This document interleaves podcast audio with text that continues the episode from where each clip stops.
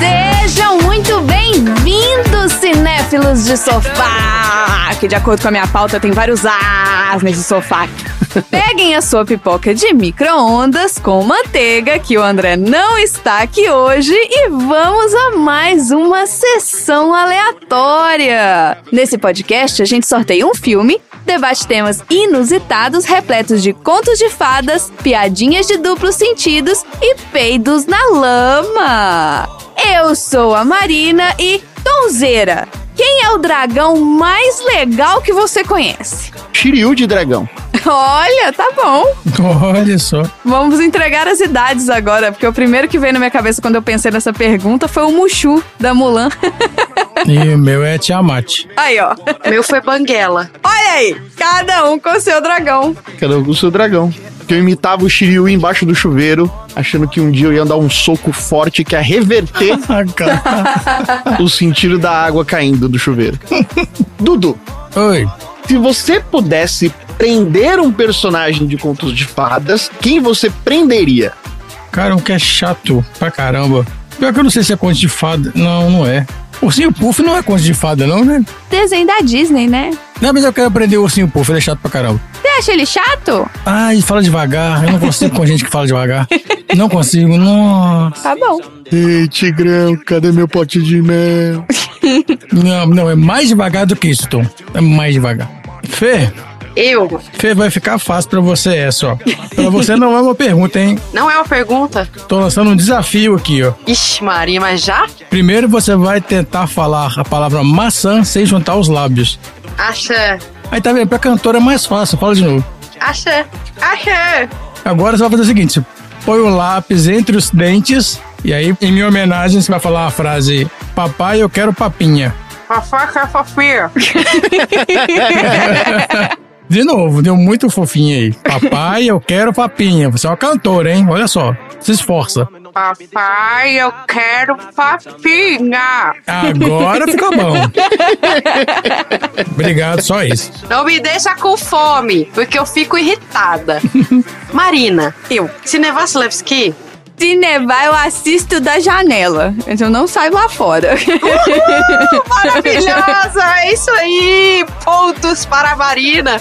Então, vamos lá, vamos pegar esse pozinho mágico que solta quando você bate numa fadinha e vamos estourar a pipoca.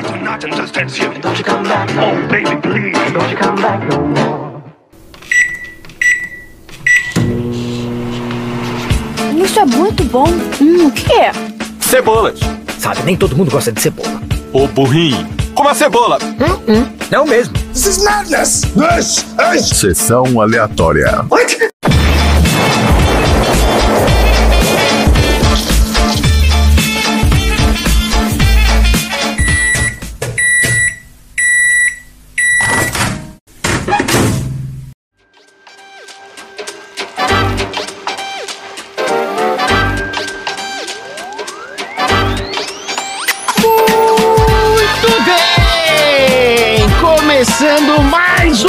episódio do Sessão Aleatório, o podcast mais ogro e antissocial da Baixa Podosfera. Estamos felizes demais para poder dizer que chegamos à célebre marca de 80 episódios. Aê! Significa que faltam só mais sete episódios para alcançarmos o status de celebridade de maior podcast do Brasil. Hã? Que? Faltam só mais sete episódios pra gente se tornar viral e se tornar celebridade. Por quê? 87? Esse é o número? É o episódio 87, onde a gente vai gravar o Um Tira da Pesada. A profecia vai se cumprir. É, desde lá do primeiro episódio a gente já tinha feito, já tinha dado esse toque pro pessoal que no 87 a gente ia se tornar super celebridades. Foi no primeiro mesmo, eu não ouvi o primeiro de novo. Oi. Foi no piloto. Foi no piloto? Nossa, Deus me livre. Por isso, muito obrigado a você que maratonou ou está maratonando sessão aleatória direto desde o primeiro episódio, quase 160 horas ininterruptas de podcast, só para poder acompanhar a gente no ritmo do episódio número 88. Olha aí. Esse é o podcast preferido dos personagens de contos de fada que estão engajados na causa da reforma agrária, das políticas de assentamento e de combate ao latifúndio. Porque aqui no Sessão Aleatória a gente fala sobre os temas mais inadequados e nada encantadores. Por exemplo, a gente já falou aqui sobre a caça às bruxas do episódio 10. O Dudu também já falou sobre os piores cheiros do mundo no episódio 16. E a Marina ensinou a todos como ser um lorde no episódio 18. Spoiler alert, pay to win. Você pode pagar pra ser um lord. E tem no grupom, tá, gente? É isso aí. E para você que tá chegando agora, como funciona o Sessão Aleatória? O Sessão Aleatória ele é dividido em duas partes. Na primeira, a gente fala sobre o filme da semana, sorteado de uma lista aleatória, conversa sobre as nossas opiniões e impressões sobre o filme e traz algumas curiosidades de produção e dos bastidores. Na segunda parte do nosso podcast, a gente fala sobre os assuntos inspirados naquilo que veio na cabeça enquanto a gente assistiu o filme. E aí vira Brasil, aí vale qualquer coisa, qualquer assunto vale e pode aparecer nos nossos temas aleatórios. Então, se você não viu o filme, ou viu o filme e não gostou, não tem problema nenhum, porque aqui o filme é só uma desculpa esfarrapada pro nosso aperitivo, que é o prato principal, que é onde você estuda e utiliza todo o seu conhecimento em todos os concursos públicos para a Caixa Econômica. E o filme de hoje é Shrek, uma das animações de sucesso a romper a barreira do infantil e que também quebra a hegemonia das animações 3D da Pixar. Mas vocês repararam que infelizmente estamos sem o Andoré, que é o nosso querido e mestre supremo das pautas. Ele está ausente hoje para realizar um gesto nobre. Vocês têm alguma ideia de qual é o gesto que ele está fazendo hoje? Eu tenho, ele vai trazer Moamba dos Estados Unidos pra mim. É, essa é uma opção também. Pra mim não, pro meu bebê, porque estamos grávidos, hein? Respeito. Aí, ó, notícia de primeira mão aqui, pela primeira vez no Sessão Aleatória. Vamos abrir aqui um corte à digressão, como diria nossa querida Carol Pet Lady. Dudu está anunciando, então, que vai ser papai aqui no Sessão Aleatória. Parabéns, Dudu. Aplausos, edição. Mais de 12 semanas aí, ó. E a Thaís também, que é nossa aleatória também, né? É. Claro. Então é o primeiro aleatório sendo feito ao vivo. É, ele foi gerado durante a sessão, né? Durante o período de existência do sessão aleatória. Durante a sessão aleatória, é isso aí. Pera aí, calma aí, gente. Durante. Entre momentos aleatórios. Mas é durante. A gente vai contar pro filho do Dudu que ele foi feito durante a gravação do Sessão Aleatória. Que coisa boa. não, não foi não, que eu não participei dessa bodega, não. não, tu pode não ter participado, mas que foi, foi. Sessão aleatória, irmão mais velho. É isso aí. Mas olha só, vamos falar sério agora. Randy, trilha de serenidade que a gente vai contar aqui que o André não estava com a gente porque ele estava num gesto nobre. Ah, é.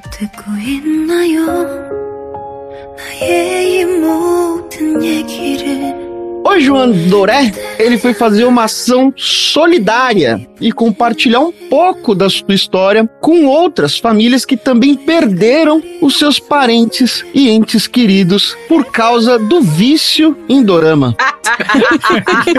gente, não vamos rir porque isso é muito sério. tá bom. A gente precisa falar sobre esse gesto que é um gesto muito valioso e de muita esperança Idiota. para essas pessoas que enfrentam esse problema que é tão danoso para nossa sociedade. Eu sei, eu perdi minha mãe pro dorama. Olha aí, ó. Ó o depoimento. Tá vendo? Eu sei que depois de muito tempo eu falei com minha mãe e ela estava lá assistindo o dorama. Então fica aqui, né, os nossos sentimentos e a nossa solidariedade e dizer que o sorriso dessas pessoas tão queridas jamais sairá da nossa memória memória e da nossa saudade. Então, vamos aqui fazer um minuto de silêncio a esse problema que é o vício em dorama que tem assolado tanto a nossa sociedade.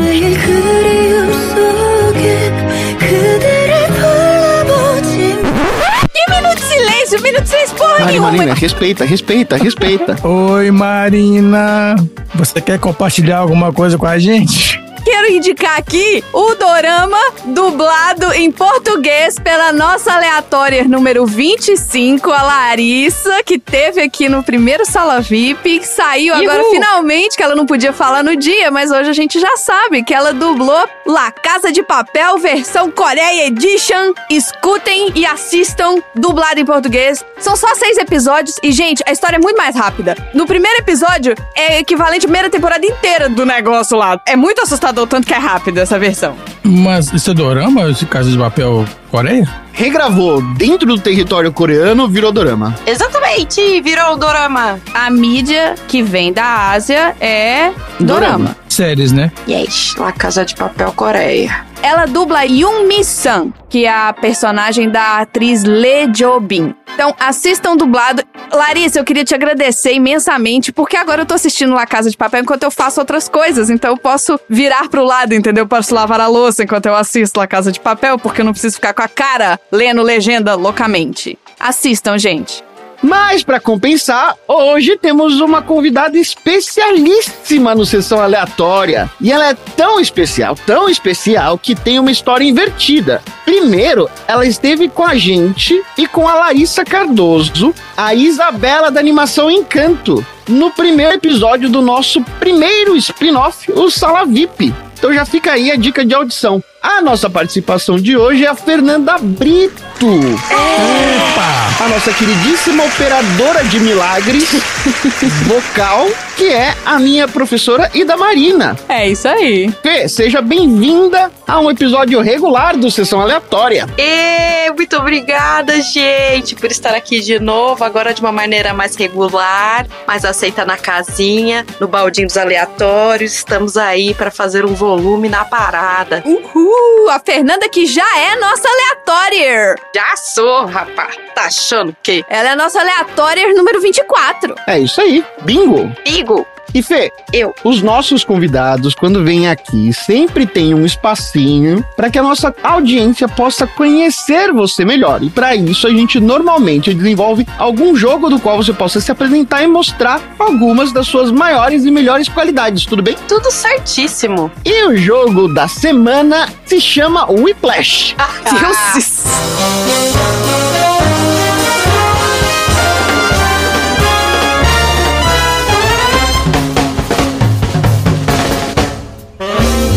Onde cada um de nós vai dar uma palhinha do nosso talento vocal, Ah, não. cantando algum clássico horroroso, e você precisa fazer o oposto daquilo que você faz nas aulas com a gente. Então, ao invés de você ser a paz e a paciência em pessoa, você tem que ser uma professora absolutamente tóxica, como no filme, assim que cada um de nós terminar a nossa palhinha. Tudo bem? Vou tentar, eu prometo, porque a pessoa que é ascendente Libra é muito paz e amor. Ai, meu Deus do céu. Chama o Samu. Tô passando mal já. Nem ouvi eles cantando ainda. Então é pra esculhambar. Alguém quer ser o primeiro? Começa aí, Marina, que você já já é de casa. Eu tô aqui com meu número no meu peito. Olá, queridos jurados. Eu sou a candidata Marina. Olá, Marina. O que é que você vai cantar pra gente hoje? Eu vou cantar uma música que fez parte da minha infância e que é uma música que eu tenho sentimentos dúbios com relação a ela. e Eu gostaria de ressignificá-la nesse momento. Maravilha. É uma música que faz parte da minha infância, mas também fez parte da minha adolescência, porque eu trabalhei anos com um buffet infantil, então eu criei um ódio mortal dessa música, então eu queria ressignificá-la nesse momento. Tá bom. Então vamos lá. A hora que você quiser.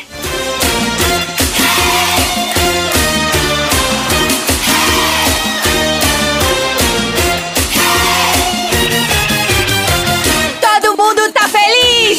Tá feliz! Todo mundo quer dançar! Quer dançar! Todo mundo pede bis! Todo mundo pede bis! Quando para de cantar, mais um! Mais um! Batendo palma e dando um grito! "Ê!" Levanta a mão passando energia! Batendo palma e dando um grito! "Ê!" Levanta a mão passando energia! Todo mundo! Eu quero ver! Tindolele! Quando eu falo todo mundo, gente, é pra todo mundo cantar junto. Nem fudendo. Você que tá na audição. Nhago, nhago, chique, chique, balanceio. É isso. Essa é a minha música que eu gostaria de ressignificar e agora eu me sinto muito bem tendo tirado esse peso do meu coração. Obrigada. Muito bem, muito bem. Agradeço demais a sua participação nessa audição, né? Parece que você tomou aí uns 500 Red Bull antes de chegar pra fazer essa audição, né? Então eu fico muito animada com essa escolha dessa memorável música do nossa playlist infantil, não é mesmo? Fazendo assim, né? Tipo, de uma maneira muito enérgica e assim, né? Vamos só pensar um pouquinho, assim, respirar um pouquinho melhor, né? Não sei. É, de repente, pensar assim, que você não precisa ser a veinha da última coisa escutar, não, sabe? Tipo, lá da última sessão, lá da última coisinha.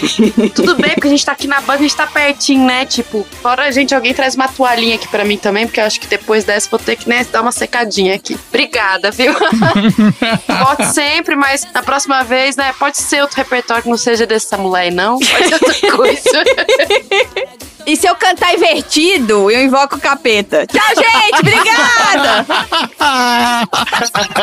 Olha, talvez se tivesse invocado o capeta seria mais interessante pra gente. Porque eu nunca vi nessa audição em todos esses anos essa minha indústria vital alguém que pudesse cantar uma música de invocação do capeta.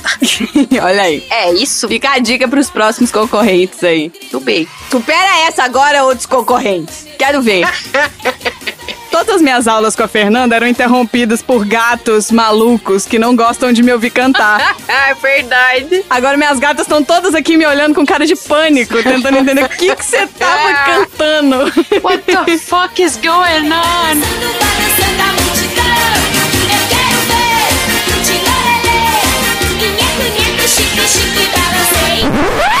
Tá bom. Meu nome é Eduardo, eu sou o candidato número 2.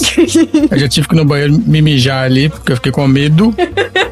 Mas agora é o seguinte, eu ia cantar Legião Urbana, mas eu achei que ia ser muito ofensivo por ser uma música merda. Eu vou cantar Cheia de Mania, do Raça Negra. Maravilha.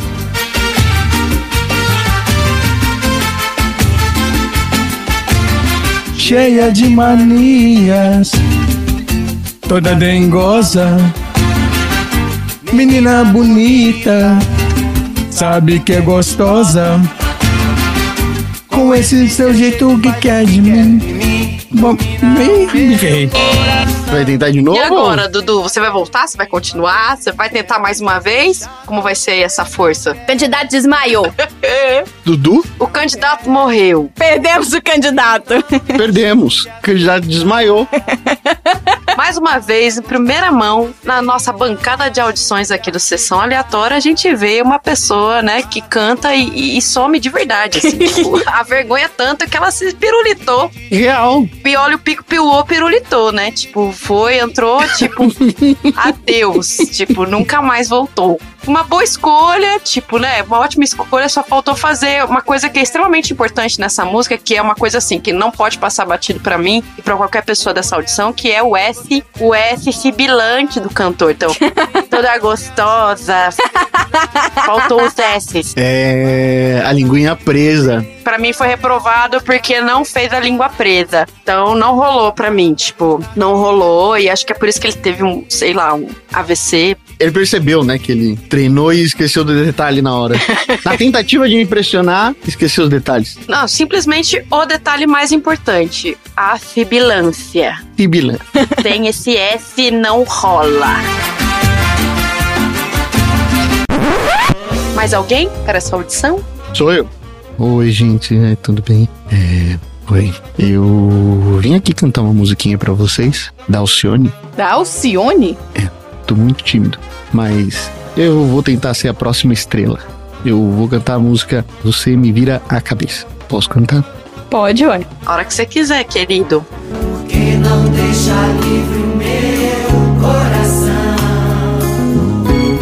Mas tem que me prender, tem que seduzir, só pra me deixar louca por você, só pra ter alguém que vive sempre ao seu dispor por um segundo de amor. Oh, oh, oh. Mas tem que me prender. Obrigado, gente. Caramba! Isso aí Belinha! Né, Belinha? Tipo, caramba! De três quarteirões de distância, a Belinha escutou. Ela escutou aqui do lado e assim, eu estou chocada que é a primeira vez que eu tenho a oportunidade de escutar uma Alcione versão metal, tipo, tem uma versão rock and roll, tipo, praticamente isso, não é mesmo? Porque parece que meteu o dedinho na quina pra cantar essa música, meu querido. que aí deve estar doendo parar o tu, né? Tipo, eu sei que isso é uma das coisas que a gente usa, às vezes a gente fala pros alunos assim, tá quando chega aquela nota aguda, né? Você pega lá bem o dedinho do pé, mete bem naquela quininha desgraçada do banheiro, tipo, bem que me esquerda, entendeu? Tipo, aí, aí você chega em todos os agudos assim, sem nenhum esforço. Não, brincadeira, porque o teu dedo provavelmente vai ter quebrado nesse momento, mas aí chama o SAMU, vai pro hospital e faz uma audição de sucesso. Mas olha, gostei de você, menino, gostei de você, mas eu te aconselho a tomar mais cuidado, que na próxima vai ter que quebrar a perna pra poder fazer um agudo mais chocante. Eu já tô na fisioterapia cuidando do braço já, né? oh, meu Deus do céu, você jura, é? Já aproveita e faz um pacote completo. Já fecho o kit. É. Já fecha o kit fisioterapeuta, kit quebradiço, kit glass. Garoto de vidro. Garoto de vidro? Muito bem. É isso.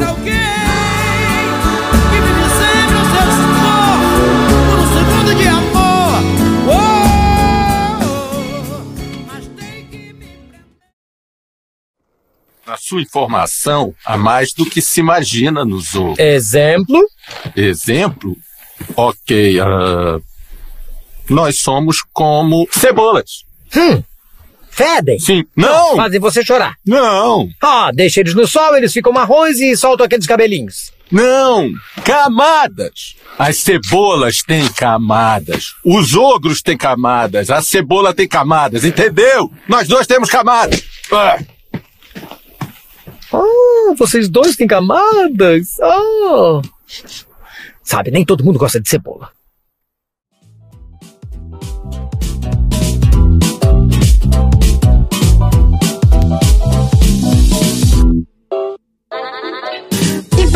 Filme da semana. Fê, a lista que você sugeriu pra gente vai de ponta a ponta, vai de 0 a 100. Vai.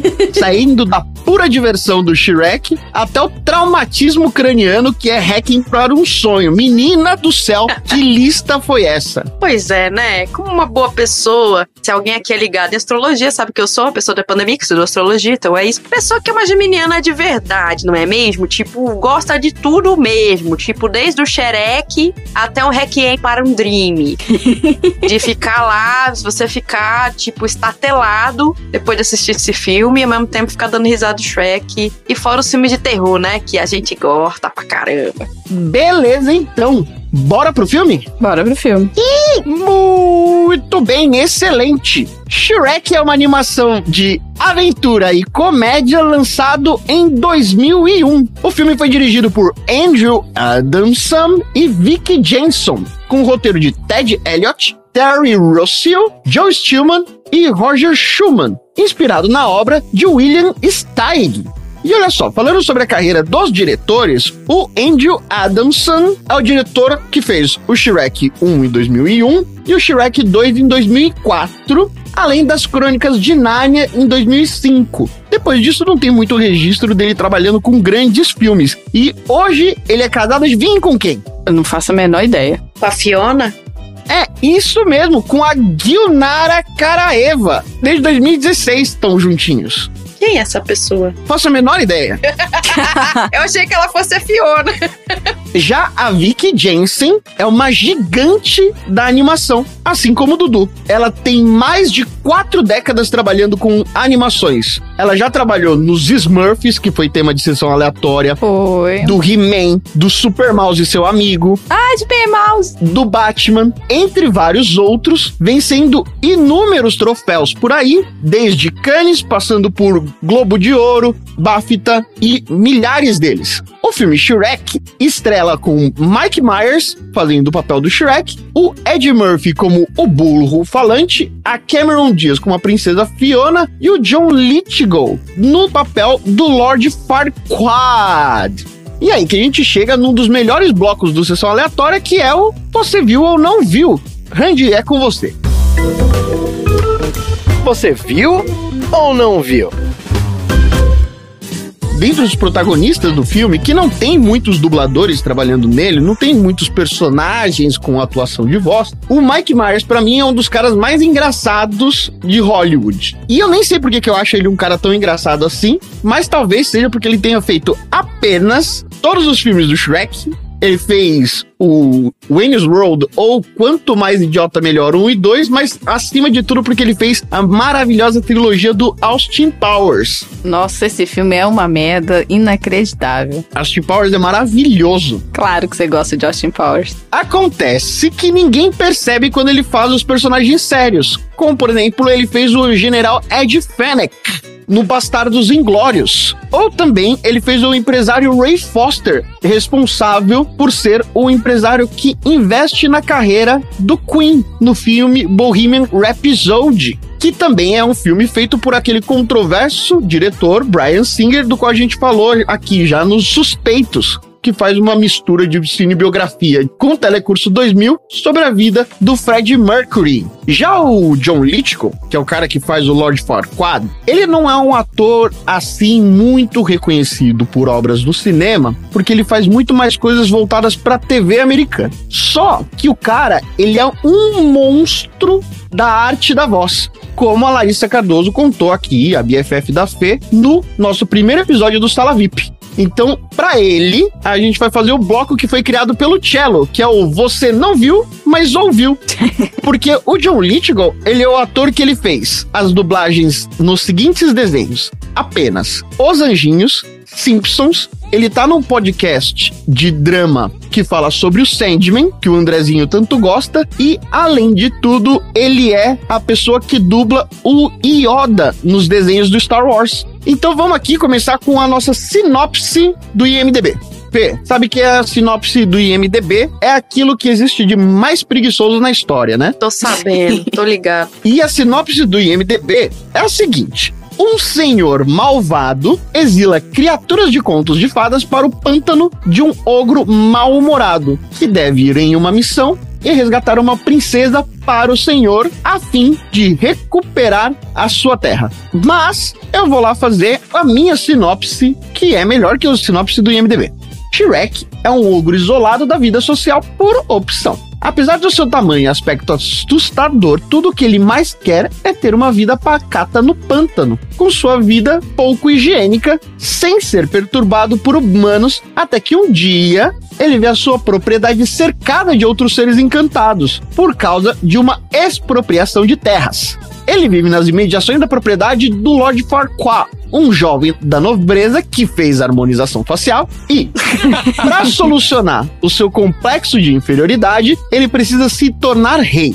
E a única forma que ele tem é seguir a sugestão do seu espelho encantado, host de talk shows, que dentre as opções de princesas solteiras que haviam disponíveis no momento, como a Cinderela e a Branca de Neve que estava em coma, ele acaba escolhendo se casar com a princesa Fiona, que está presa em cárcere privado num castelo vigiado por dragão. Só que o Lord Farquaad é um bunda mole covarde que não tem coragem de resgatar a princesa. Em um acordo para ter a paz em sua propriedade e se livrar de outros personagens encantados, o Shrekão aceita resgatar a princesa Fiona junto com seu novo companheiro, um burro falante. O Shrek consegue resgatar a princesa Fiona de uma dragoa literalmente fogosa e no caminho para entregar a princesa ao Lorde acaba se apaixonando pela garota. Porém, o fato dele ser um ogro e ela uma humana acaba fazendo com que tenha um empecilho para o relacionamento. Só que a princesa Fiona esconde um segredo. Ela foi amaldiçoada na infância, onde todas as noites ela se transforma em uma ogra. E o beijo de um amor verdadeiro é a única coisa que pode transformá-la de volta em aquilo que ela realmente é.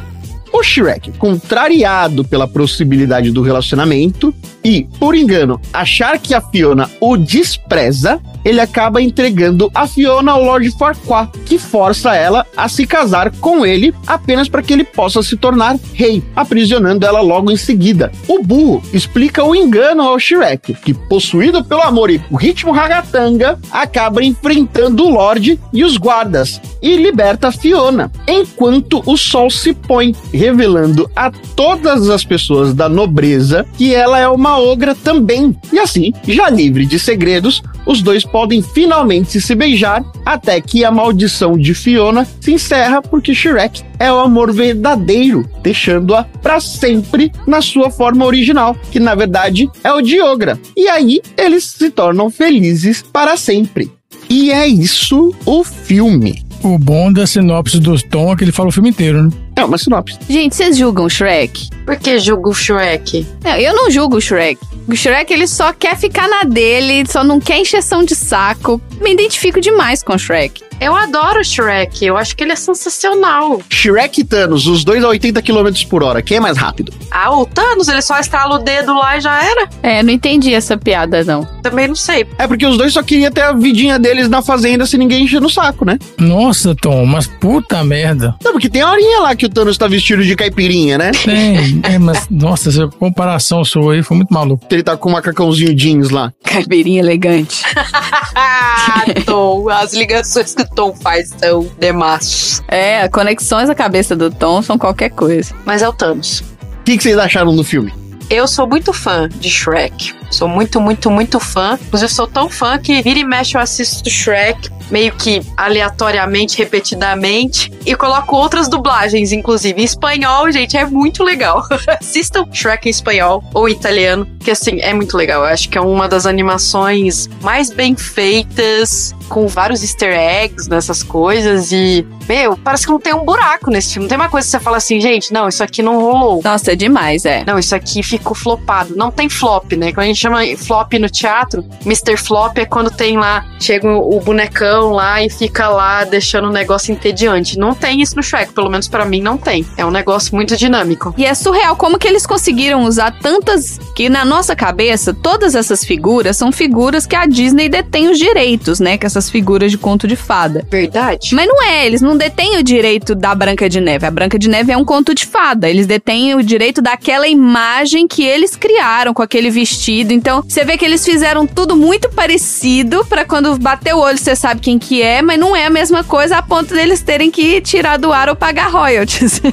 É isso aí. Muito inteligentes. Muito Foi inteligente inteligentes. demais. O pessoal da DreamWorks arrasou nesse filme. E eu acho que é o primeiro filme de conto de fada que quebra os estereótipos quase todos, né? Ah, sim. Eu acho que depois dele vem aquela deu a louca na Chapeuzinho Vermelho e tal. Mas esse é o primeiro que quebra, né? A história e a história fica toda diferente, né? O ogro era pra ser o vilão, e aí o vilão é o príncipe, e aí a princesa vira uma ogra, em vez dela ficar bonita, ela vira uma ogra. Então, assim, quebra tudo. Exatamente. Eu gostei bastante do filme, que eu tinha dito, achava que eu já tinha visto o filme de Core Salteado, mas não, ele tava na minha cabeça os outros. Aí eu vi esse aí, ele é um filme bastante 2001, depois a gente vai falar sobre algumas curiosidades legais. A única coisa que me perturbou bastante é a forçação de barra para enfiar nos nossos ouvidos Smash Mouth.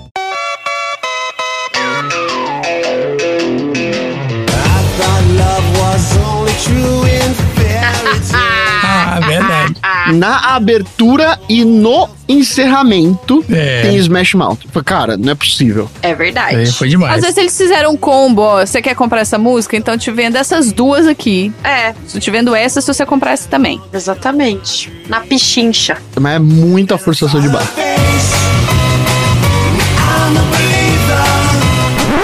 Mas eu acho o filme.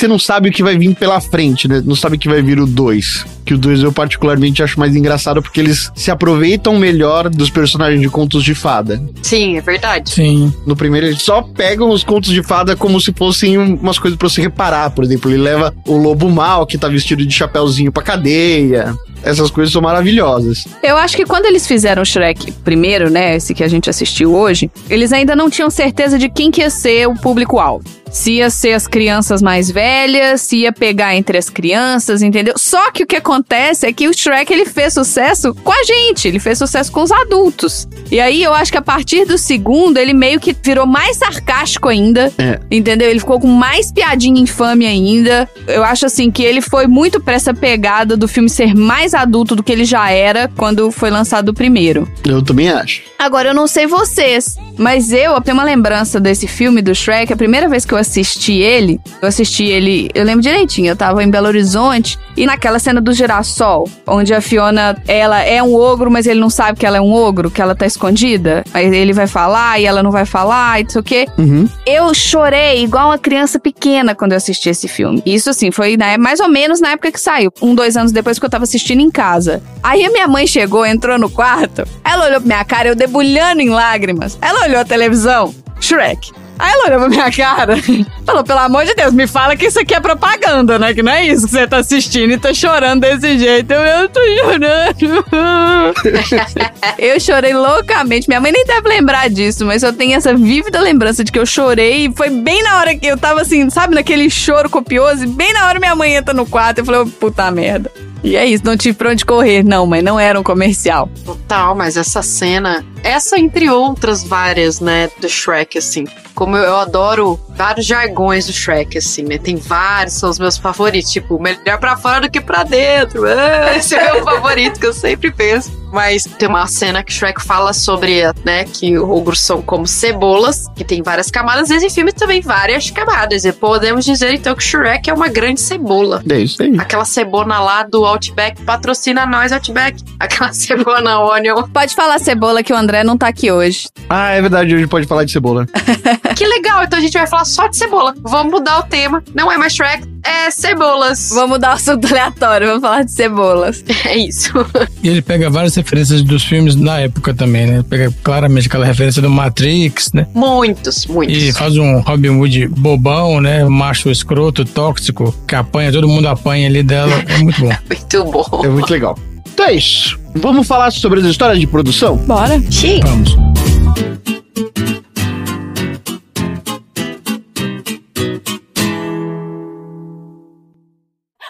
Flecha na sua bunda! O quê? Ah, ora, vejam só. Ah, não! É tudo culpa minha, eu sinto muito! Qual o problema? Shrek está ferido. Shrek tá ferido? Ele tá ferido! Nossa, não, ele vai morrer! Burro, tô legal. Não faz isso comigo, Shrek. Tá muito jovem pra morrer. Fica com as pernas pra cima, gira a cabeça, tosse. Alguém aí sabe shiatsu? Burro! Acalme-se! Se quer ajudar o Shrek, vai na mata e pega uma flor azul com um espinho vermelho. Flor azul, espinho vermelho. Ok, eu vou nessa. Flor azul, espinho vermelho. Flor azul, espinho vermelho. Não morre, Shrek. Se chegar no túnel, fique longe da luz. Burro! Olha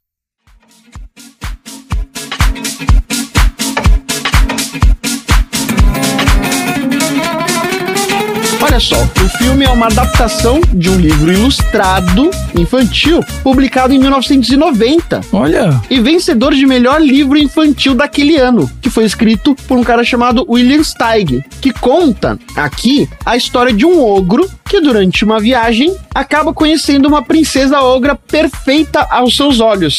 E aí, a palavra perfeita é justamente porque os dois saem viajando juntos, no melhor estilo antissocial e de baixa higiene, igual no filme que a gente viu. E a palavra Shrek vem do alemão, que significa algo como mais ou menos medo ou susto. Ah, então quando você assusta alguém, você fala, eu te dei um Shrek. É, Shrekei você. Entendi. Te dei uma xerecada. Nossa, eu tô xerecada agora. Isso fica meio esquisito, né? Tô xerecada. Adorei. E aí, olha só o que aconteceu. Assim que o livro saiu, um ano depois, o nosso amigo Spielberg Ah, pronto. acabou comprando os direitos de filmagem desse livro. olha. Só que naquela época ainda não existia DreamWorks, tá? Na época, ele achava que valeria a pena fazer uma animação tradicional, um desenho normal, tipo Rei Leão, contando a história do livro exatamente como o livro é. Só que aí vocês sabem, né? O Spielberg é aquele cara que tava mega ocupado no começo dos anos 90 com um monte de filme clássico que custaria o dobro do orçado e que renderia o triplo do esperado. Virgem Maria. E aí, enquanto ele tava fazendo todos esses filmes como Indiana Jones, Jurassic Park, não sei o que lá, ele pegou o roteiro e deixou lá na gaveta. Quando surgiu a DreamWorks em 1994, aí o Spielberg retoma essa ideia como uma animação 3D, só que aí ele não queria ser mais o diretor como ele queria ser antes, ele entrou só como produtor do filme. E o filme começou a ser feito em 1995, seis anos antes do filme ser lançado. E aí, por que, que ele demorou tanto tempo para sair? O ator que faria o Shrek era um ator chamado Chris Farley, que estava na crista da onda, graças ao programa de humor super tradicional nos Estados Unidos, o Saturday Night Live, que eles gravam perto da casa da Marina. Só que aconteceu é que o moço acabou falecendo Nossa, gente, que terrível. em decorrência da obesidade e do uso de drogas pesadas, como dorama. Idiota. Ah, esse cara fez um filme de ninja obeso. Esse cara é engraçadinho. E aí, ele faleceu quando quase 90% do filme já tava com a voz dele. Ah, que merda, hein? É igual o Bussunda, né? A gente teve esse mesmo rolê com o Bussunda aqui. É, Mas ele terminou de gravar, não terminou, não? Foi na metade, acho que do segundo ou do terceiro que ele morreu. Ah, o segundo é ele ainda, então.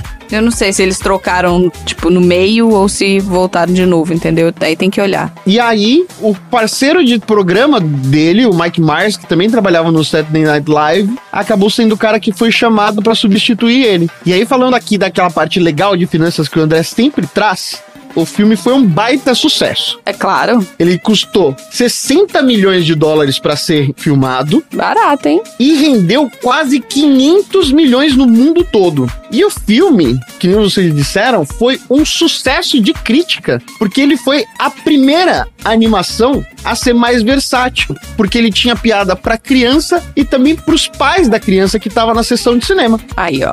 Ele acabou, inclusive, sendo a primeira edição vitoriosa da categoria de melhor filme de animação do Oscar, Olha aí. desbancando Monstros S.A. apenas. Monstro S.A. também é bom demais. Foi uma briga dura ali, viu? Pra você ver o quanto o filme foi demais, é que ele simplesmente desbancou Monstros S.A. E também esse filme, uma animação infantil, foi indicado para a categoria de melhor roteiro adaptado, Olha aí. num ano que era difícil de levar, porque tinha o primeiro filme do plágio do Castelo Ratimbum, o Harry Potter, e o Senhor dos Anéis. Que isso, hein? Nossa. Então ia ser difícil. 2001 foi o ano difícil pro Shrek levar. Ele foi um dos filmes mais comentados na imprensa. Ele foi o quarto filme mais comentado na imprensa. Ele só perdeu pro Senhor dos Anéis, que foi o mais comentado, o Harry Porco e o Amnésia, que foi o filme que a gente já também falou aqui no Sessão Aleatória. Nossa, lá nos primórdios do Sessão Aleatória. E é isso, gente. Bora pro troféu aleatório? Bora. Bora pro troféu.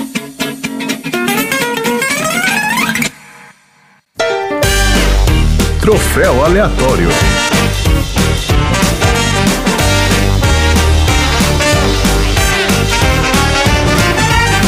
Excelente!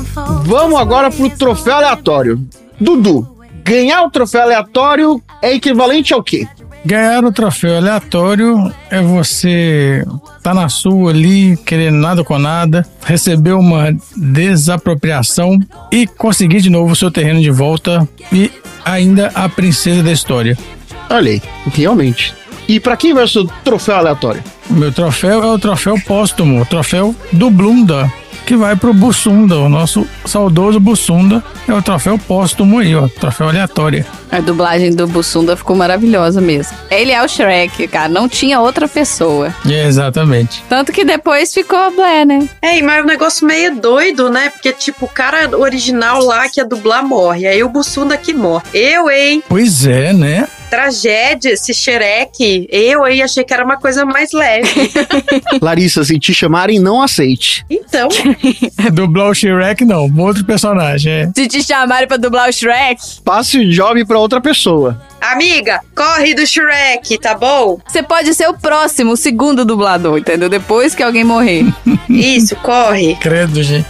ah, bate na madeira. Marina, pra quem vai o seu troféu aleatório? O meu troféu aleatório é o troféu Velha Maluca. Que vai pra velha que tava tentando vender o burro. E que na hora que o burro não queria falar nada, ela fica tentando imitar o burro falando, entendeu? Cara, era só ela dar um bicudo na canela do burro que ele ia começar a reclamar e pronto, entendeu? Ele ia falar pelo menos um ai. E aí ia começar, você tá maluca? Você me chutou? Não, não, não, não, não, não, mas ela fica mexendo a boca dele assim, ó, querendo imitar. Ai, eu sou um burro. Ah, pelo amor de Deus, cara. Vamos falar sobre isso. Ai, não agridam os animais, tá, gente? Esse dar um bicudo nele É Brinks. é só uma brincadeirinha, é um desenho. Nenhum burro foi machucado na gravação deste episódio. E se ela metesse isso, ela ia ser caçada pelo Ibama. Ibama das Florestas Encantadas. Isso. Fê, qual é o seu troféu aleatório? Meu troféu aleatório é o troféu Maricondo para o pântano mais arrumado da história. Porque o Shrek, gente, pelo amor de Deus, né? Como tudo ajeitadinho, aquela cena que ele vai comer, né? Tadinho burro lá fora, sozinho, ele vai fazer o jantar, ele tira a cera do ouvido e já faz uma. Vai praticidade, tira a cera do ouvido, faz uma vela, acende, tem os girassóis, aí tem a mesa, tem não sei o quê. É tudo muito organizado. A Mary Kondo, sei lá como é que fala o nome dessa mulher, com certeza foi uma grande desbravadora aí das arrumações do Shrek no pântano. Eu queria morar nesse pântano. E o meu troféu Jeff Bezos de recompensa psicológica vai para a propriedade fálica gigantesca do Lord Farquaad e a sua torre enorme para poder compensar o tamanho do Lord Farquaad que tem a cara do Padre Fábio de Mello. Gente, eu vou botar uma foto do padre Fábio de Mello aqui no nosso grupo dos aleatórios. ah, e detalhe, gente, que a musiquinha do Loki é a melhor. Não se esqueça o shampoo, lave bem o seu pé. é muito bom. em inglês é You can watch your face, sabe? É tipo aquele que vira a cabecinha assim. Muito bom. Esse ia ser meu troféu, mas aí a véia superou, assim, na hora que eu fui botar na balança. É muito difícil no Shrek. Você quer dar troféu pra todo mundo, né? Exato. É muita coisa. Você quer dar o troféu Trinity pra Fiona lá, substituta da Trinity no Matrix. Você quer dar, né? Você quer fazer um monte de coisa, né? Tipo, gente. E quem é que vai entregar os troféus aleatórios, o maior prêmio do entretenimento universal? Burros. Burros. Burros voadores com um pozinho de pirlim-pim-pim. É isso aí. Burros momentaneamente voadores. É. Que gosta de pavê. Que gosta de pavê. Ele fala alguma hora no pavê. Então, bora pros assuntos aleatórios? Bora. Bora.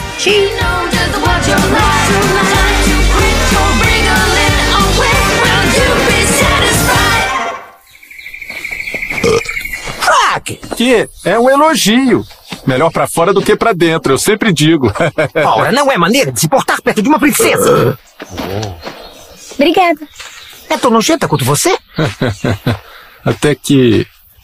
Ah, não é exatamente como eu esperava. Bom, talvez não devesse julgar as pessoas antes de conhecê-las. What you got? What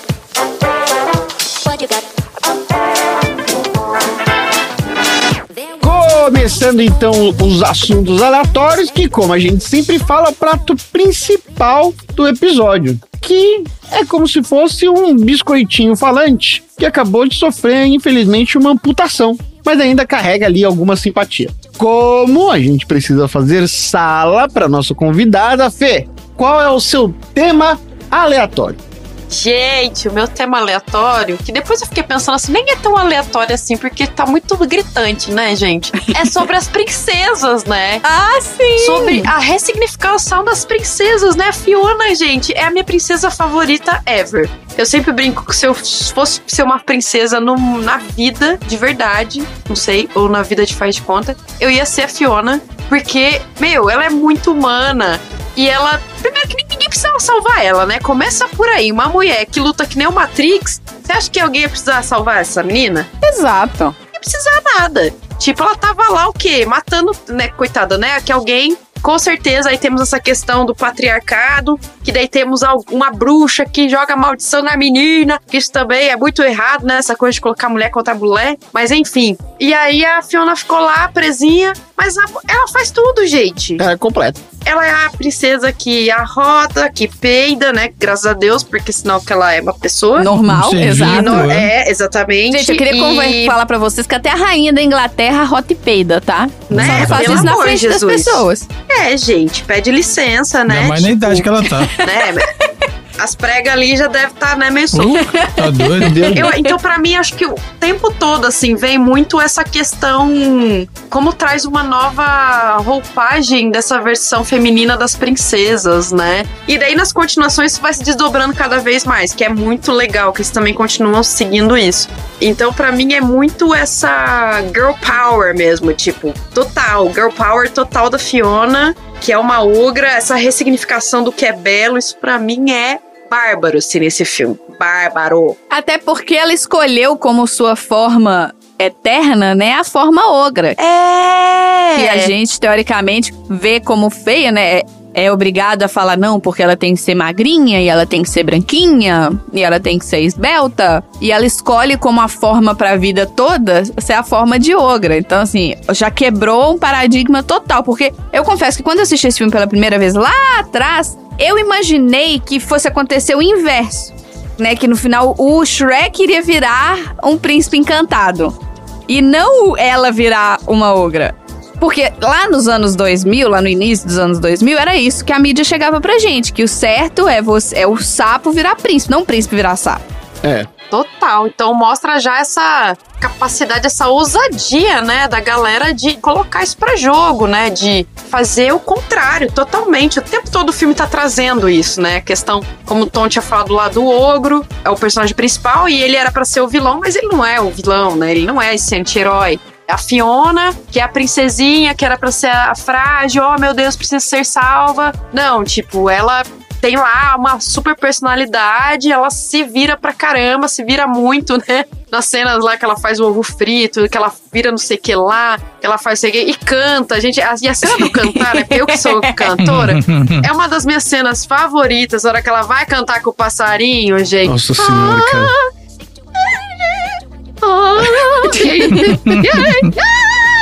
Mano, isso é muito bom, assim, essa brincadeira muito bem construída, onde ela tenta ser, ela tenta ser a princesa, né? Ela, e dá pra ver que ela rola um esforço, assim, do lado dela, tipo, não, mas eu uma princesa, mas no fundo, no fundo, no fundo, ela ama ser ogra mesmo. Acho que é por isso que é aquela, né, também que você chorou lá, quando você vê do girassol, que você falou a cena lá, que é justamente isso, onde ela cai na real que ela é essa ogra aí, essa ogra linda, e, né, em momento lá que o Shrek fala, ela, mas eu tô feia, não, você tá linda, tipo, ai, gente, isso, oh, né, aí vem lá o, o Carrasco escreve, ó, e todo mundo, ó. É muito bobo, Tipo, velho. é muito bom, tipo, é bobo, mas extremamente profundo, faz a gente rever muitas coisas, né, sobre o feminino, sobre o que é belo de novo. A própria figura do Farquaad também, essa questão do fálico. Gente, tem várias coisas ali que você fica, gente, o bagulho, se você for abrir e levar pra psicanálise, Shrek, tipo, senta que lá vem história nessa É. análise, hein? Vai fazer o quê? Muitas sessões de terapia para pensar na sua vida em relação a Shrek. E outra coisa que o Shrek, esse filme também trouxe pra mim, foi que por alguns personagens de contos de fada, a gente tem um carinho, então a gente tem uma idealização deles como sendo bonitinho, fofinho, queridinho. E aí você vê nesses filmes, eles são todos filhos da puta. Você entendeu? É então, assim, igual os porquinhos mesmo, sabe? Os porquinhos na muito minha cabeça escroto. eram porquinhos fofinhos. nanana. No final, você sai mais amigo do ogro de- do, do lobo de vestido, de vovó, do que dos porquinhos. É verdade. Porcada chata. Oh, É, meu os Deus do céu. porcos chato do caralho, entendeu? E bota aquele Pinóquio enjoado também, que o, o Gepeto vendeu ele, entendeu? nem o, nem, nem o o, pai ge- nem o pai aguentou, que dirá o resto do pessoal. Então, assim, eu acho que trouxe essa ressignificação pra todos os contos de fada. Eu acho que eles tentaram fazer meio que assim: a gente vai ressignificar o vilão pra vocês. Entendeu? E aí, todos os que, eh, entre aspas, seriam vilão, tipo o próprio lobo mesmo, de vestir de vovó com aquela voz grossa, tava muito engraçado aquele lobo, gente. Eu não sei se no dublado ele tem voz grossa, na verdade, que eu assisti em Tem, inglês. tem também. Ah, Tem também, porque isso, na dublagem eles arrasaram muito também, assim, acho que eles escolheram, mais uma vez, né, falando um pouco aí, né, gente, vai lá Uhum. escutar o Sessão Sala VIP de dublagem. isso aí. É, eu acho que eles estão realmente arrasando na dublagem, assim. Então, esse estilo dublado é delicioso, É. né? É delicioso porque é o próprio dublador do Ed Murphy que faz a voz do Boo. Sim, então, assim, é é, aquela coisa da gente reconhecer a voz, né? Porque, assim, tem isso da dublagem, né? A mesma pessoa faz sempre aquele. Então, o cara vai lá e busca o dublador do ator. Então, assim, traz essa energia do ator também. Porque eu acho que tem isso na escolha da, né, da dublagem original Uhum. pega o ator e tem essa energia, porque o burro, gente, é muito Ed Murphy mesmo, assim, não tem como, É, escrachado e Mike Myers também, todos eles. Mas é, eu acho que é isso. 13 confirma, Fê. Eu super concordo com tudo que você fala, porque eu gosto muito desses filmes e quem é ouvinte do Sessão Aleatória sabe disso, que essa questão de trazer uma ressignificação, trazer uma releitura do personagem feminino, deixando ele mais independente, mais inteligente, mais forte, mais empoderado, mais presente é o concurso em todos os filmes. E o bom do filme do Shrek, né? O interessante desse filme, assim, que a Fiona é muito forte, ela é independente, mas eles se amam e tá tudo bem. E tá tudo bem você amar uma pessoa que é forte, independente, que é foda. Você não precisa diminuir a outra pessoa, você não precisa estar com uma pessoa que é menos que você. você- Não, muito pelo contrário. Ele acha ela incrível. E a gente, né, que assiste todos os outros filmes, ele continua, ele vai achando ela cada vez mais incrível, ele vai apoiando todas as decisões dela. E é isso, assim, eu acho que é um relacionamento saudável. E é entre dois ogros, é o relacionamento que todo mundo quer, é o relacionamento do Shrek e da Fiona, que é um relacionamento extremamente saudável. Total! Todo mundo quer viver num pântano, gente. Eu queria ter viver num pântano. Imagina, eu já não gosto muito de limpar as coisas mesmo, então eu já não ia me preocupar muito. Só me incomodaria o pântano se viesse esse monte de vizinho, né? Se a galera fosse desapropriada Do e fosse nada. me encher o saco do É, nada. Não, mas isso E aí. entrasse na sua casa direto. que é legal também é quando o filme quebra essa romantização da nobreza, né? Porque o nobre, ele é tudo de bom, ele é rico, ele é bonito, e o plebeu, ele tem que obedecer, o plebeu tá lá embaixo. E aí o filme pega assim, ah, se você é um plebeu e der sorte, aí você vai lá e, e você alcança, né? E você é uma plebeia e você vai ser a princesa de um, de um nobre. Quebra tudo isso, isso aí, né? O filho da puta, o nobre, filho, sempre foram. Tá aí, ó. Família real aí, fodendo todo mundo.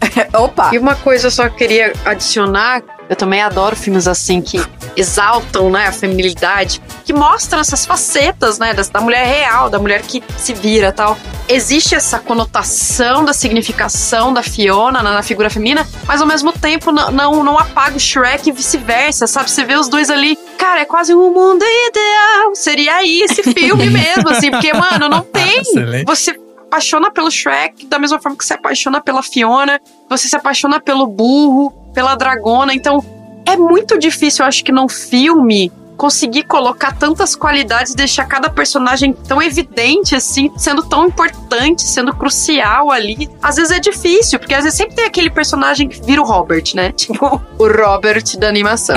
é, sempre tem. Ali parece que não tem muito assim, pelo menos pra mim, assim, todas as aparições, todos os diálogos, tudo que acontece ali é tudo muito, como eu disse, muito sincado, não tem flop nenhum. Eu chipo Fiona e Shrek, eu quero um Shrek pra mim.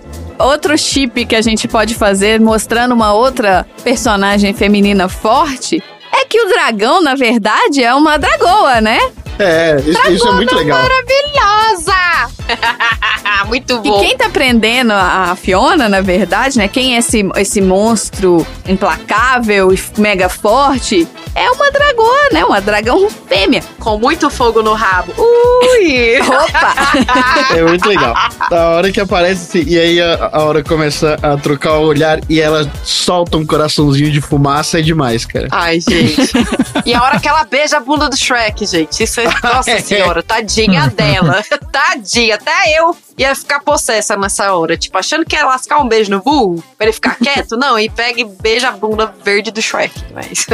E o Shrek, né, consegue ir lá atrás da Fiona, né? Pro, no final das contas, é com a ajuda da dragoa, né? Super. Ou seja, né? A dragoa, que ele não mata, né? É mais isso, ele não mata, ele não pensa em matar ela. Nananã fica lá e ela é crucial para que o Shrek chegue a tempo do casamento lá para parem esse casamento agora. É, não é a dragoa, não é ela que vai e pega o Lord Farquaad e nhaque nele? Come, é, É, acabou. aham. O vilão ele é mastigado. E derrota a coroinha. Ela cospe a coroa e ainda dá aquele soquinho no... No vidro. No, Gente, vi- ela é no muito vitral perfeita. do Farquaad. Na verdade, quem salva a Fiona no final das contas e quem salva toda a do Loki, né, é a o rolê todo. É isso aí. Ela, exatamente, gente. Eu acho que esse é um dos efeitos legais do filme ter uma diretora, né? Porque ela traz esse tipo de possibilidade. Não sei se fosse só o cara lá que ele ia conseguir. É, pois é, podia ser outro filme. Ia ser outro filme. E com certeza esse filme passou por aquilo que o Bruno, que é o nosso aleatório que já teve aqui no Sessão Aleatória, ele falou, Não né? falamos do Bruno. Da leitura Claro. sensível. É outro Bruno, esse Bruno pode.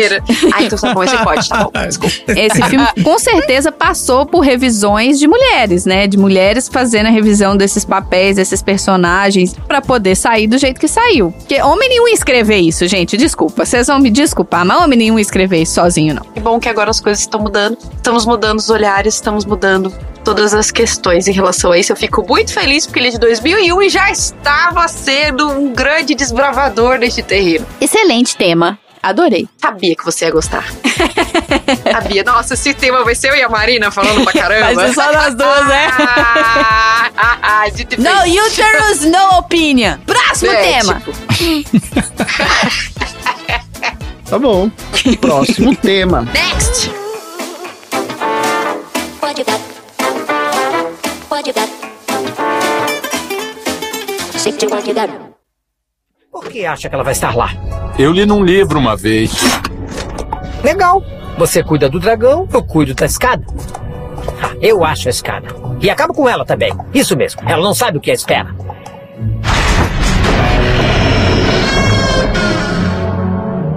Vou dar passos rápidos. Dar um chute nela. Não brinca, eu sou o mestre da escada.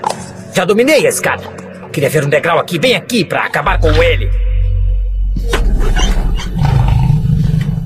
Ah, aposto que é onde a princesa está. Mas cadê o. Aproveitando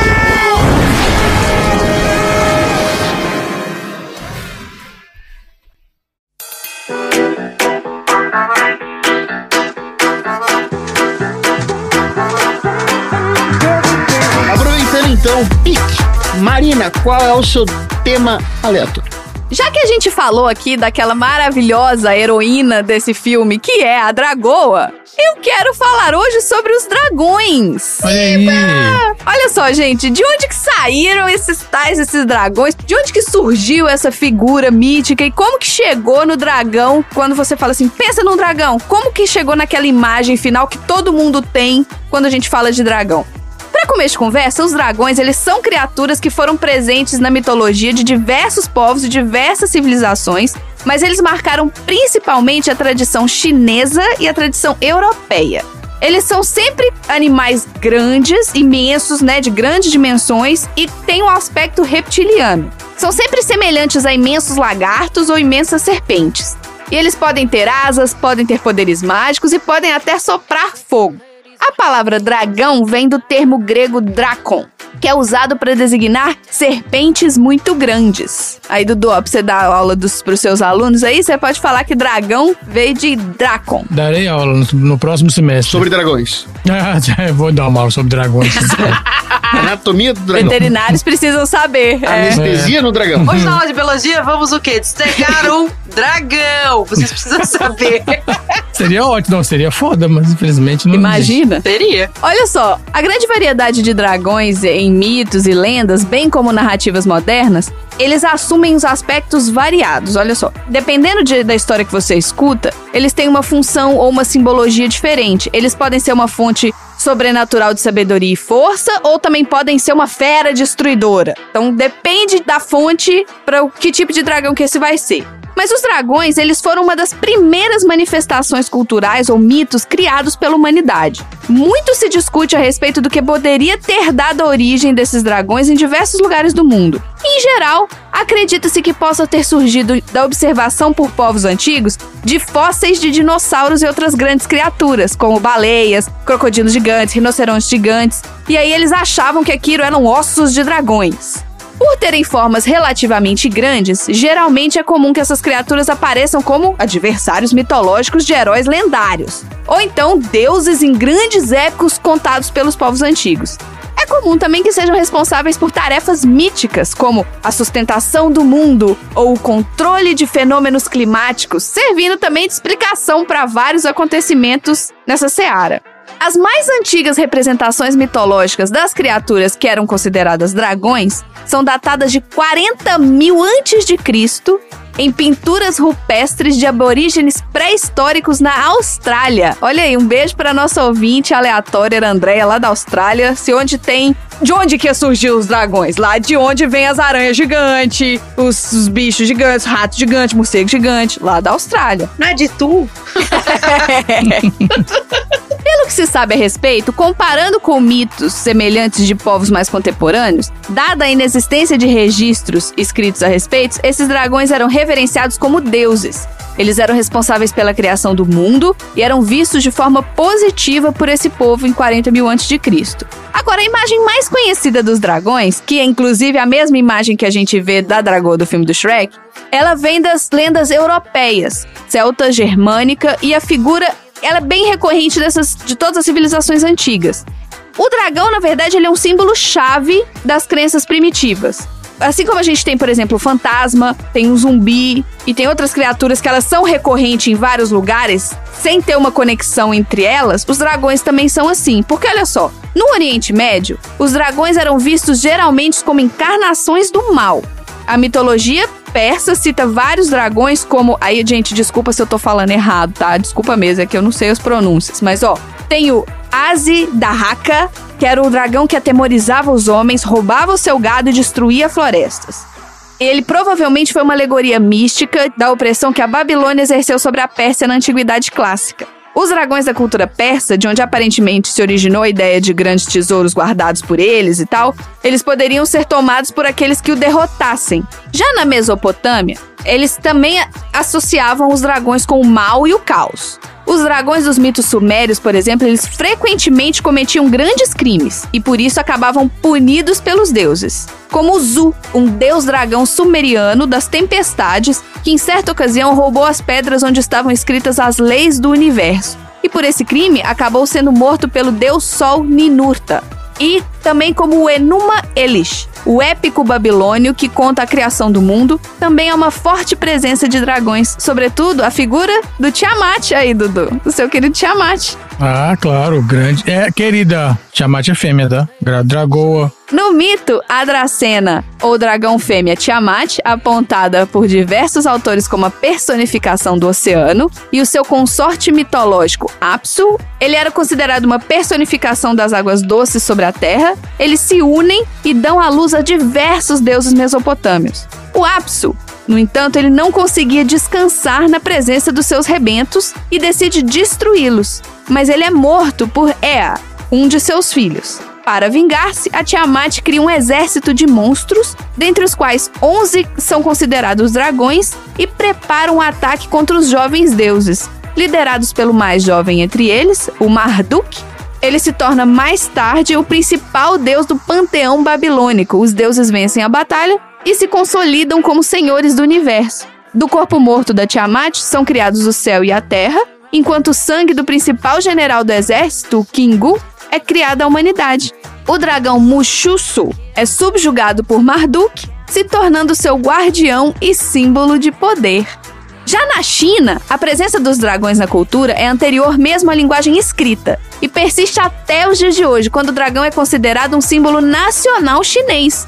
Na cultura chinesa antiga, os dragões possuíam um importante papel da previsão climática, pois eram considerados como os responsáveis pelas chuvas. Assim, era comum associar os dragões com a água, com a fertilidade nos campos. Todo mundo criava uma imagem bastante positiva para eles, mesmo que eles ainda fossem capazes de causar muita destruição quando eles estivessem enfurecidos, que era quando vinham as grandes tempestades. As formas quiméricas do dragão Lung chinês, que misturam partes de diversos animais, também influenciaram diversos outros dragões orientais, como o Tatsu japonês. Nos mitos do Extremo Oriente, os dragões geralmente desempenham funções superiores às de meros animais mágicos, muitas vezes ocupando a posição de deuses. Na mitologia chinesa, os dragões chamam-se Long e dividem-se em quatro tipos: os dragões celestiais, os dragões espíritos da terra, os dragões guardiões de tesouros e os dragões imperiais. O dragão Yuan Shi, oh Shi, beijo Shi. O dragão Yuan Shi Tianzong ocupa uma das mais altas posições na hierarquia divina do taoísmo. Ele teria surgido no princípio do universo e criado o céu e a terra, assim como o Xi criou toda essa baixa podosfera aqui, tá vendo, Xi? Você é o dragão na mais alta posição da hierarquia divina da baixa podosfera. Olha aí. Nas lendas japonesas, os dragões desempenham um papel divino semelhante. O dragão Ryujin, por exemplo, era considerado o deus dos mares e controlava pessoalmente o movimento das marés através das suas joias mágicas. Ainda havia os dragões do vulcão, os dragões dos maremotos, porque afinal, Japão, né, gente? Eles tinham que arrumar alguma coisa pra explicar todas essas catástrofes, e aí elas explicavam com esses seres mágicos.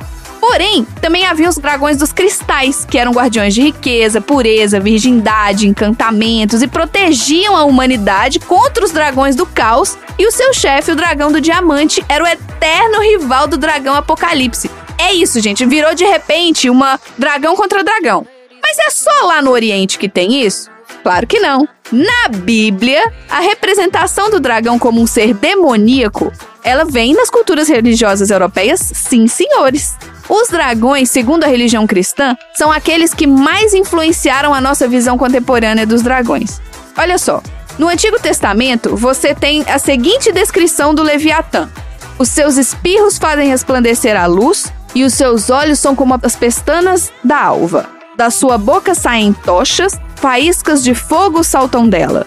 Dos narizes procede fumaça como de uma panela que ferve e de juncos que ardem. O seu hálito faz incendiar os carvões e da sua boca sai uma chama.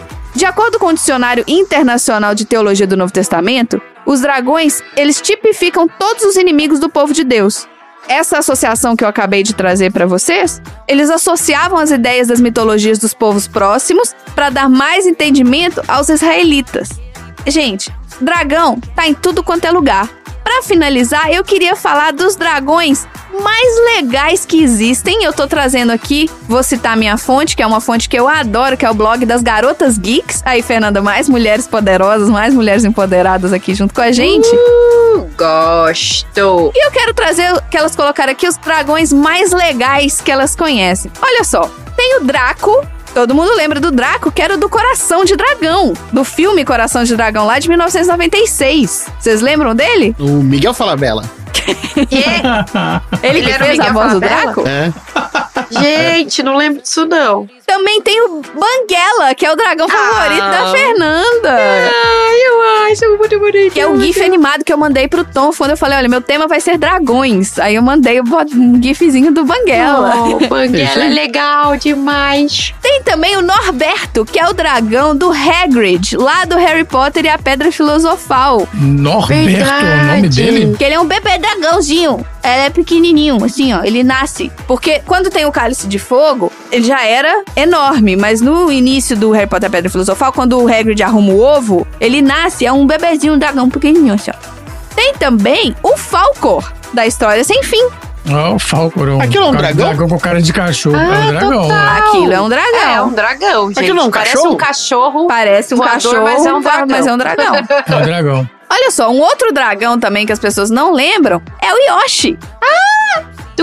O Yoshi, É o Yoshi é um dragãozinho pequenininho que carrega no lombo É, gente, Ah, é verdade. verdade. e não voa, mas ele tá lá. Ele só voa se você Ele tiver. é um Não, tem o dragão, não? Pera tem o. Yoshi Ele é um que dragão. voa, que é o azul.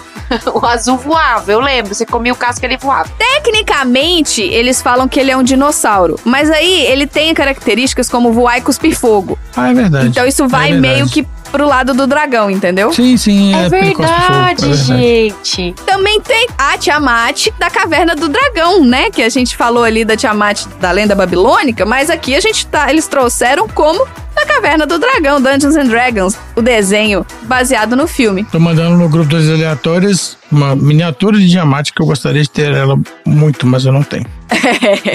Tem também o Mushu, que é o guardião das almas perdidas, que é o dragãozinho da Mulan, aquele Ah, vermelhinho ele é muito pequenininho. bom. Ele é ótimo. Você vai falar da Sisu também? Quem que é Sisu?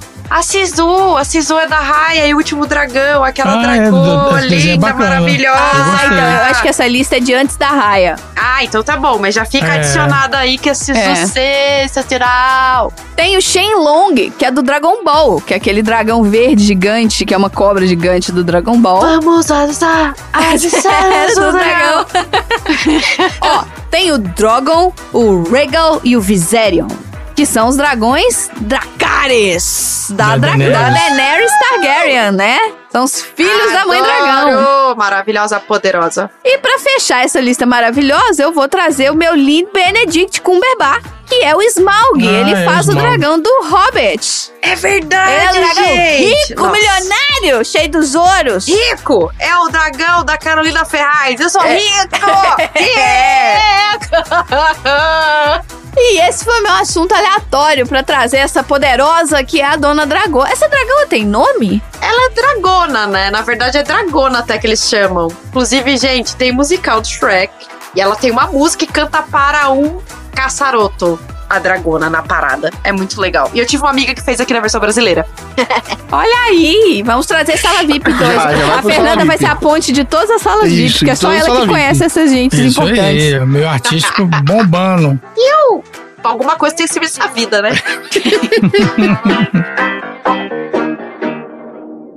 O próximo. O que trouxe?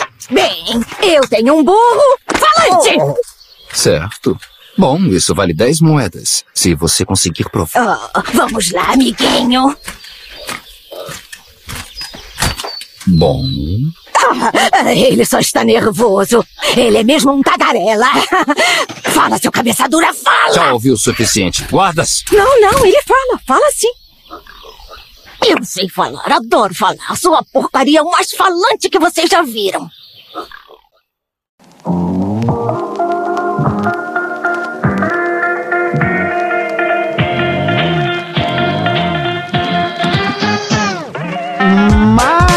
Maravilha, Marina. E pra fechar o Sessão Aleatória de hoje, Dudu, qual é o seu tema aleatório? O meu tema aleatório é inspirado na vencedora do troféu, Velha Maluca, Olha aí! que começa a mexer a boca do burro fingindo que está falando. Eu vou falar de ventriloquia ou ventriloquismo. Nossa, olha aí lá longe, olha aí. Tô indo no banheiro. Caiu no penhasco. Quero penhasco. Olha aqui, ó. É a arte de projetar a voz sem que se abra a boca ou mova-se os lábios, de maneira que o som pareça vir de outra fonte diferente de quem está falando. E aí, ó, os gregos antigos chamavam essa arte de gastromancia. E ela estava associada às práticas divinatórias da necromancia Nossa, sendo gente. usada para parecer que o espírito do morto estava presente para dar informações de além túmulo. Já tinha charlatão na Grécia Antiga, fingindo que era morto e conversando com a galera aí. Já desde lá, já. O negócio é fácil, não. Muito, muito louco. E aí, obviamente, durante a Idade Média, essa prática era associada à feitiçaria. E bruxaria e logo fogueira, é isso? Ah, com certeza. Se, se é feitiçaria, é fogueira na, fogueira na certa. Ah, é, total. Se fosse mulher, então, nossa senhora. A partir do século XVI, as doutrinas espiritualistas foram se apartando das mágicas e foram se tornando artes voltadas aos espetáculos teatrais e circenses, sem conotações místicas. O ventríloco usa o artifício de falar ao mesmo tempo que manipula um boneco. Por exemplo, o artista dissimula o timbre natural da própria voz e entabula um verdadeiro diálogo com a peça inanimada, que contribui para reforçar a ilusão. Tem ventrílocos maravilhosos aí, vamos falar sobre eles. Segundo o que a revista é super interessante, ó, eles minimizam os movimentos mais visíveis dos lábios e da boca, mudando a voz para criar um personagem. Aí assim fica difícil para quem observa identificar a origem do som, que acaba sendo atribuído ao boneco que acompanha o ventríloco.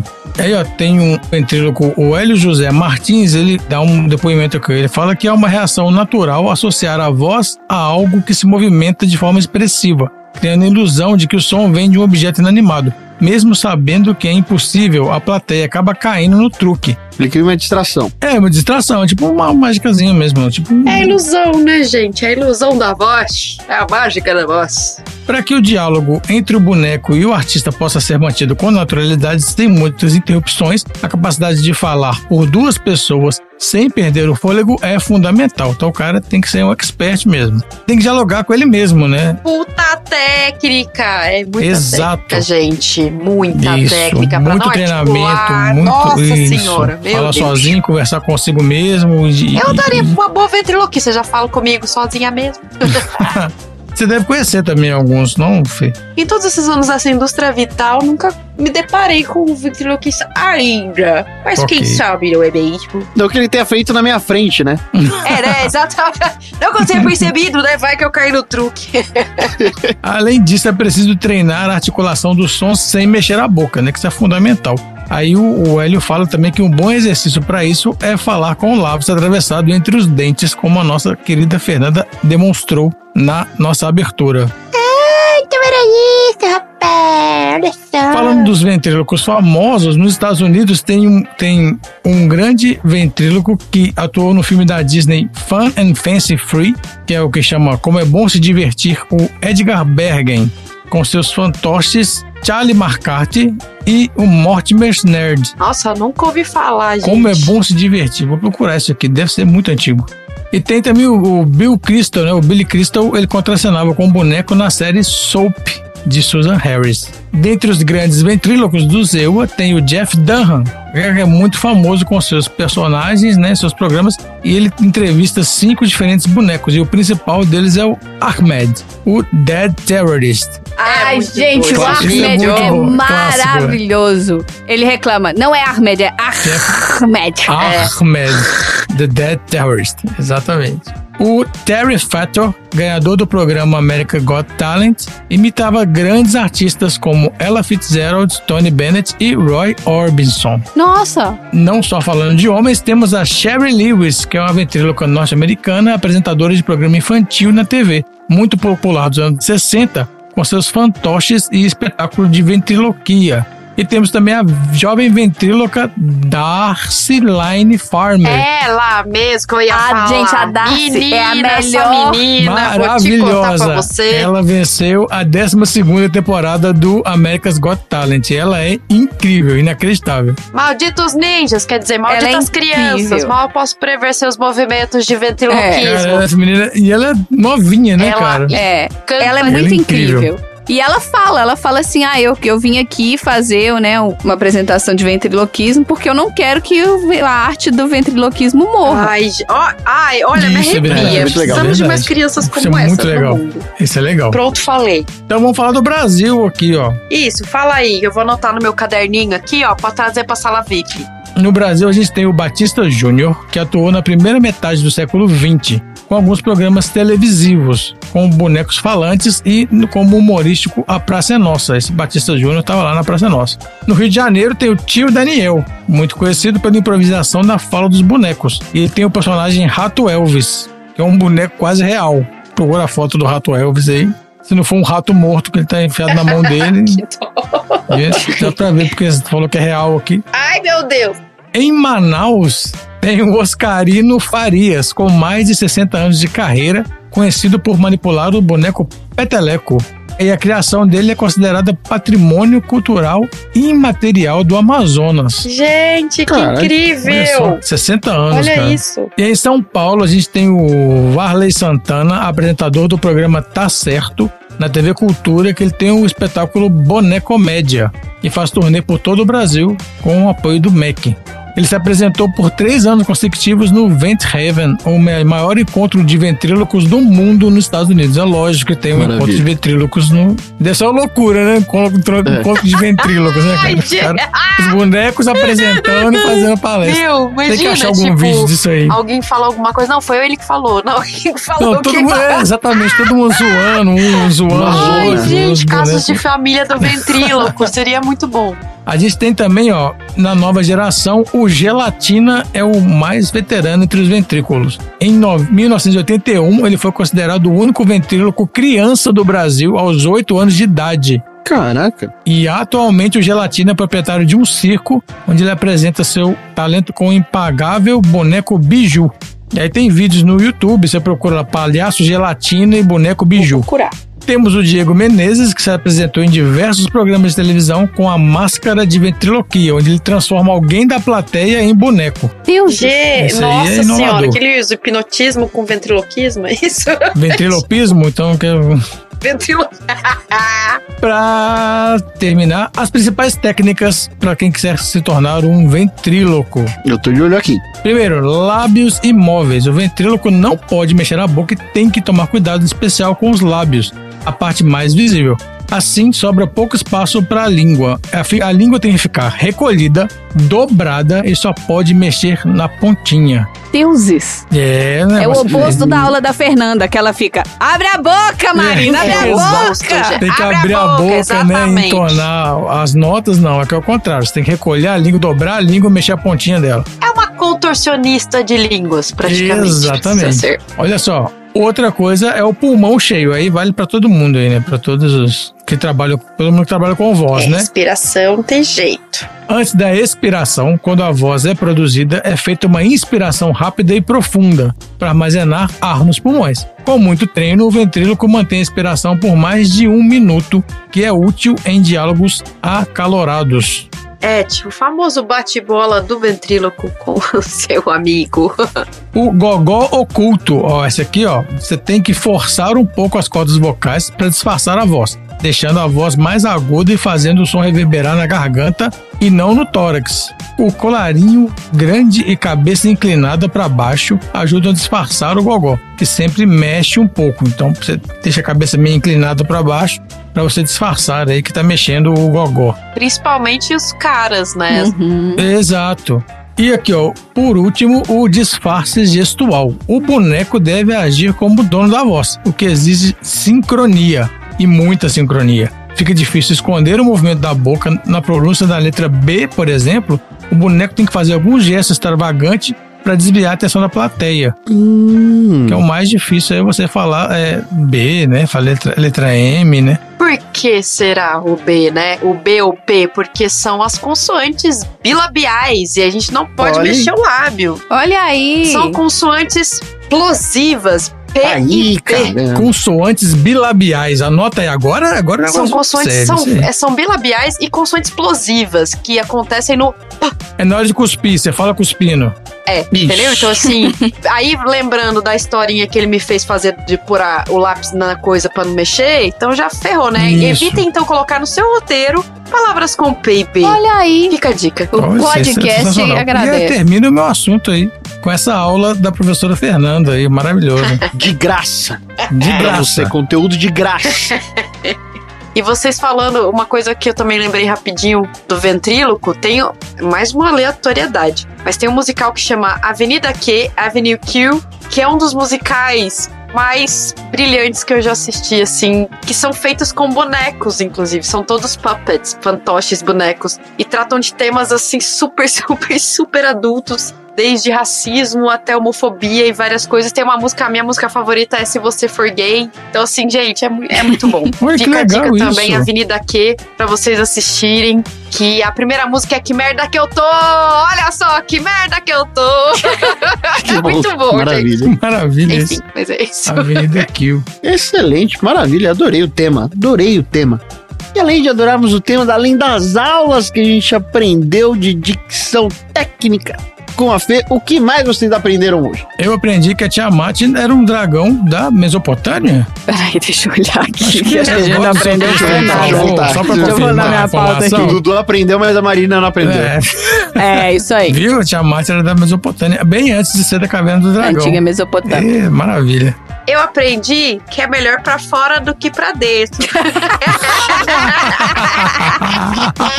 Você tá falando da voz, não, né? Que coisa. Gente. Sempre melhor pra fora do que pra dentro, pelo amor de É Deus. isso aí. O terapeuta agradece, o seu intestino grosso agradece, quem mais? Todas Sempre as pessoas agradecem. Sempre pra fora, gente, por favor. Eu aprendi que pra ser um ventríloco, não basta só você falar de boquinha fechada, você tem que ter coordenação motora também com, com as mãozinhas pra poder sincronizar os Paranauê do rolê todo. Aí não dá, gente. Eu, eu é assoviar e chupacana, um ou outro. Eu Não, não dava.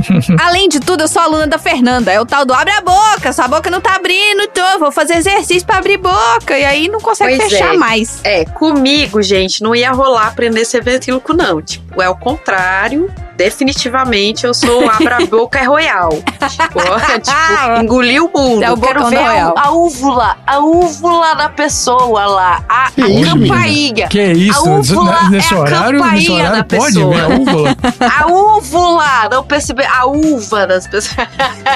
Eu tô botando na foto do grupo dos aleatórios aqui o bocão da Royal, que é a Fernanda. O bocão da Royal. É né? muita minha infância esse bocão da Royal. muito, nó. muito bocão da Royal. Então é isso, chega por hoje. Fala tchau, gente. Tchau. Tchau. Que é louca? É que Tchau, gente. gente. Tchau.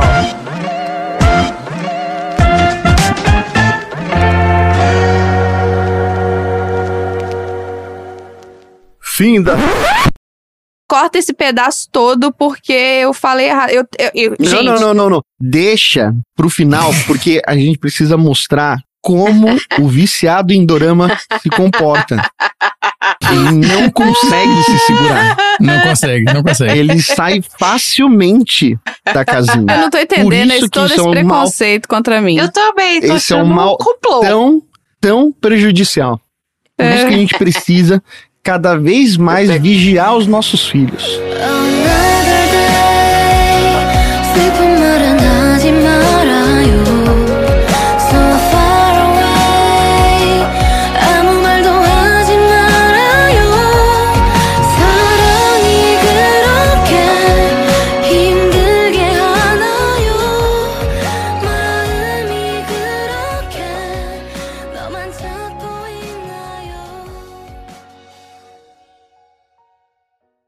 Fim da sessão. Primeiro, ela esteve com a gente e com a Larissa Cardoso, a Maribel, da animação Encanto, A A Isabela. Mirabel. Isa a minha Não, é, peraí. é Mirabel A e Is- Isa. Desculpa, É Isabela. confundi Vai, tudo. deixa esse, É que eu então, coloquei a. Ed, É, é deixa esse aí, Numa ó. coletânea de final. Esse vai ter o final infinito, esse programa. Vai ser ótimo. Fim da sessão.